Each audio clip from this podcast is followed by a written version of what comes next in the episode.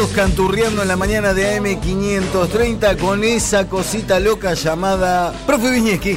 Grande, cosita Me lo, loca. tiró, me lo tiró Willy y lo agarré en el aire, me encantó. Señor Viñeski, qué lindo tenerlo en el estudio. Muchas gracias, Es igualmente una me linda gusta. presencia, no es me una linda gusta presencia. cuando hago Usted hace- ilumina el estudio. Ah, bueno, voy a venir más seguido. No, Sí, no, en realidad- quédate, quédate en Cardal. Les voy a. ¿Ustedes eh, se acuerdan la montaña rusa que existía en el Little Park? Tenemos la edad para recordar eso. Sí, Argentina es una montaña rusa, de Exact- hecho. exactamente. Toda Argentina es Les voy a contar una breve historia de la Corte Suprema que es como una montaña rusa. Ajá. Hay que, hay que prepararse para altas y bajas Así permanentes. Se te va subiendo el estómago. No coman todavía, no coman todavía. Los pongo en un contexto. 19 de septiembre de 1945. Sí. Falta un mes para el 17 de octubre. Claro. Bueno, hacen una enorme marcha, pero enorme, ¿eh? multitudinaria, que se llama Marcha por la Constitución y la Libertad. Mucha gente preocupada por la República. Piden dos cosas. Solamente dos cosas. A ver. Una multitud. Sí. Uno, Sí. que renuncie Perón. Ah, ok. Mm. Dos, todo el poder a la Corte Suprema. Están pidiendo todo el poder a la Corte Todo, Suprema. así, o sea, que gobierne la todo, Corte que Suprema. se vayan Farrell, todo, todo el poder a la Corte Suprema. Lo primero lo logran. Hacen renunciar a Perón. Ujú. Porque presiona a los militares, Claro. tienen que renunciar, después lo meten preso y después ya sabemos cómo Le sale el tiro por la culata, Eh, digamos. anuncia ¿no? como sec- que era secretario de trabajo. No, no, no, tiene que renunciar a todos los cargos, lo sacan Sí. del gobierno y unos días después lo meten preso. Pero no era presidente. No, no, no.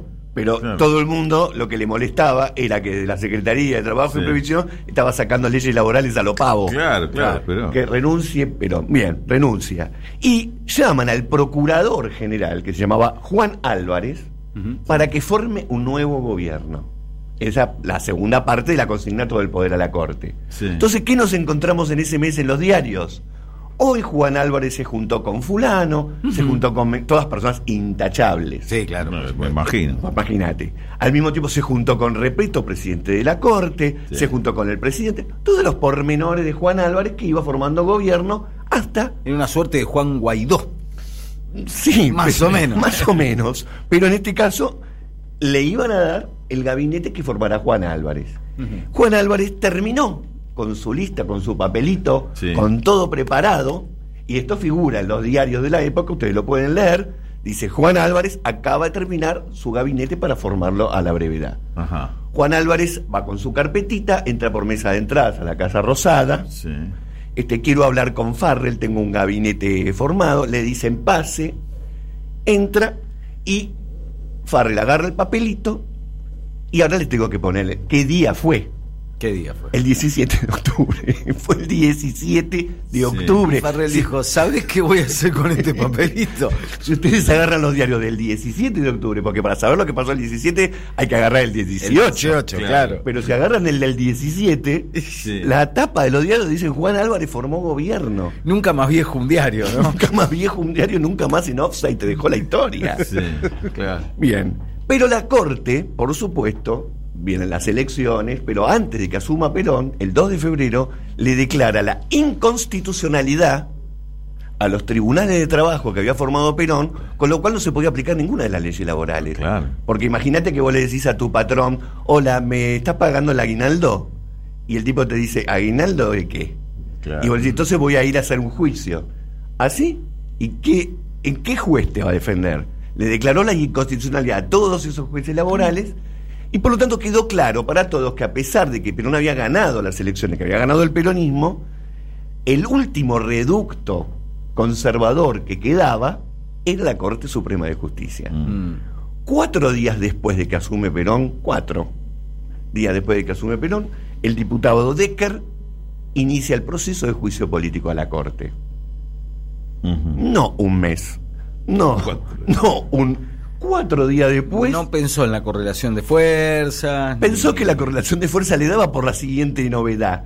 El Senado no es que tenía mayoría peronista, era todo peronista.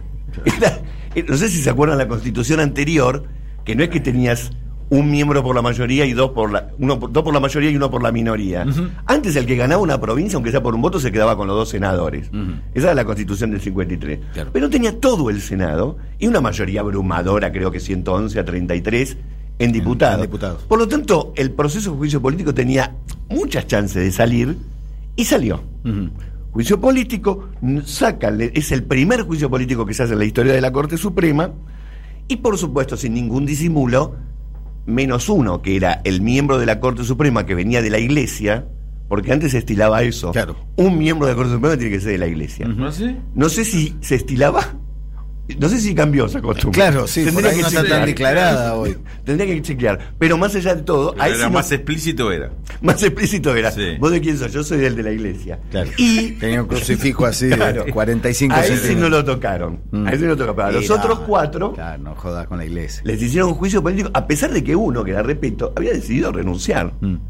Y ya estaba con el trámite de jubilación, pero dijeron, Sí. no, igual le vamos a hacer juicio político. Claro. Entre otras cosas, porque habían hecho la acordada de 1930 y además porque habían declarado inconstitucional el tribunal. Bueno, Claro. 11 causales hubo. Los destituyeron a los que no renunciaron.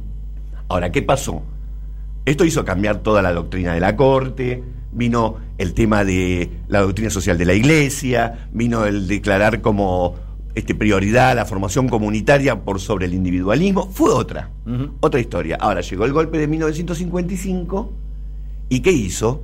Sacó toda la Corte Suprema por completo y nombraron cinco miembros nuevos. Estamos hablando de una dictadura pusieron, eh, expulsaron de su cargo a 74 jueces, todos por casualidad eran peronistas, y por supuesto intentaron una renovación profunda de la justicia, pero pusieron en la cabeza a cinco tipos que tenían una sola cosa en común. Eran los cinco antiperonistas. Claro. Eran los cinco Una antiperonistas. casualidad, seguramente. Una casualidad, sin duda. Mm. Ahora, ya tenemos en un lapso corto dos Cortes Supremas completamente distintas. En realidad tres, porque Mm. la anterior, la peronista, la que vino después. Llega Frondizi al gobierno en 1958. Ujú. Decide él nombrar a tres jueces de la Corte, aprovechando que tres se iban. Queda con una mayoría. No contento porque uno era medio remolón, amplía la Corte Suprema de 5 a 7 miembros y se queda con una mayoría automática. Mm. ¿Cómo? ¿Un radical? ¿Con una mayoría auto? No, debe ser un error. Frondizi, sí, Frondizi, una mayoría automática. Llega, el- llega Guido, llega, este, no lo puede este, manejar esto Ilía, llega Onganía. ¿Qué hace? Nombra toda una Corte Suprema nueva. Otra vez pila de jueces en comisión. Frondizi también lo había hecho. Onganía. Llega el gobierno de Cámpora, 1973. Ujú. Toda una corte nueva que en el acto de Asunción, ¿saben lo que cantaron? La marcha peronista. Algo parecido. Cantaron Borón Bombón, Borón Bombón, esta es la corte de Juan Perón. y tenemos una nueva Corte Suprema. Se pasaron de entusiasmo ahí un poco los muchachos. Podrían haber disimulado el republicanismo. Una nueva Corte Suprema completamente nueva. Esto duró ap- apenas tres años, porque todos sabemos que en el 76 llegó el Sí. nuevo golpe de Estado. Ujú. que hizo el golpe de Estado de Videla, otra Corte Suprema nueva, formada por estos tipos que no aceptaban habeas corpus, que, que le dieron la cobertura legal a toda la dictadura militar. Claro. Bien, llega Alfonsín. ¿Qué hace Alfonsín? No le queda otra. Tiene que nombrar toda una Corte Suprema nueva. Claro. Y el gran error de Alfonsín no tocó a los jueces. Muchísimos jueces de la dictadura quedaron en sus cargos. Claro. Mm. Bien, Alfonsín nombra esta corte, llega Carlos Menem, la, la manda de 5 a 9 miembros, se garantiza una mayoría automática, la misma corte que sigue con De la Rúa. Llega Néstor Kirchner, logra la renovación achicando este cargo de muchos a los que les hacen un juicio político, otros que renuncian, se pone una corte, la- tal vez la mejor que haya habido en la historia argentina, llega Mauricio Macri y pone dos miembros de la corte por decreto que después aceptan este ser votados por el Senado, pero ya habían aceptado Sí, por decreto. Mm. Quiere decir que en un lapso de tiempo que va de 1945 hasta el gobierno de Macri, un lapso de tiempo bastante corto, hay cerca de 11 o 12 Cortes Supremas diferentes y ninguna se renovó por el proceso de lo que nosotros le copiamos a Estados Unidos, que se Claro. supone que se, se van renovando porque se van muriendo o por lo que Sí, sí, ninguna a, a- a- a los Zaffaroni, digamos, que dijo llegué a la edad de jubilación, buenas tardes, me voy. Exactamente. Eso Y entonces- es una, casi, casi una rareza absoluta, ¿no? Y por eso, ya que me lo nombra Zaffaroni, con esto cierro, por eso Raúl Eugenio Zaffaroni dice que si uno es atento a este proceso histórico, en el que jueces y cortes supremas volaron y fueron puestos, volaron y fueron puestos, generó una sociología del juez. Un juez temeroso a que en cualquier momento vuela, un juez que más que fijarse en el derecho, en la jurisprudencia, que como ustedes verán, no hay jurisprudencia en la Argentina. Si tenés 12 cortes de justicia distintas, Claro. nombradas por dictadura, democracia, con ideología diferente, no existe eso que se llama jurisprudencia, pero dice un juez tan temeroso que siempre está con un ojo puesto en la ley y otro ojo puesto en lo que va pasando, no solamente en el poder político, sino también en el poder económico. Esta institución es tan importante que es la que tiene la última palabra, como bien dijo Cristina en la última carta, en todos los procesos este, que tienen que ver con las decisiones del Congreso y el Poder Ejecutivo. Y esa institución está completamente tergiversada. Se les cae la venda cada rato, digamos. No la tienen. como son. Eh, tienen como los barbijos, que lo tienen en la pera. como el barbijo en la pera, bueno, así es la venda de la justicia. El profe Sergio Viñez, quien siempre soy.